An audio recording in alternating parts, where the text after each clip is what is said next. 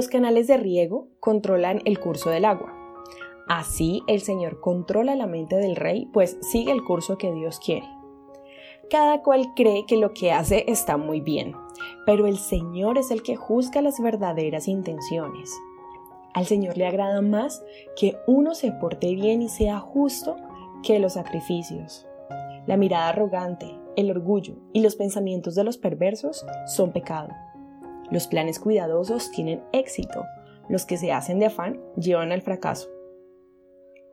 Si engañas para volverte rico, tus riquezas pronto desaparecerán y te llevarán a la muerte. La maldad de los malos acabará con ellos, pues se niegan a practicar la justicia. Los perversos siempre están tratando de engañar a los demás, pero la gente buena es honesta y justa es mejor vivir en un rincón de la azotea que en casa grande con mujer regañona.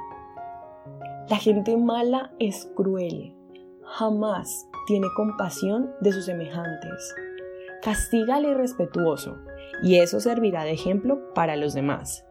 Pero una pequeña reprimenda es suficiente para que el sabio aprenda. El justo Dios observa la casa del perverso y lo condena a la ruina.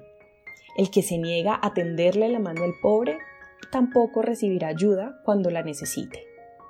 Un regalo en secreto calma el enojo y una propina en secreto alivia la furia más grande. Un juicio justo anima a la gente buena y atemoriza a la gente mala. El que se aleja de la sabiduría se encamina a la destrucción. El que solo busca la diversión siempre tendrá necesidad, pues nunca progresa el que ama el vino.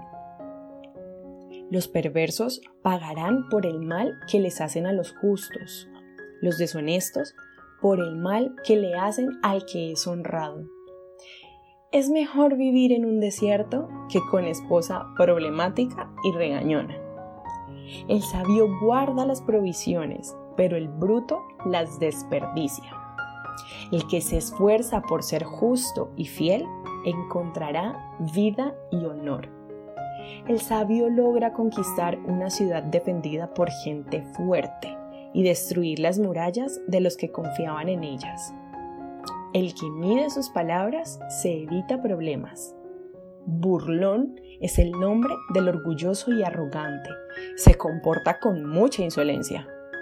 El perezoso se muere de hambre porque se niega a trabajar. Todo el día se dedica a codiciar.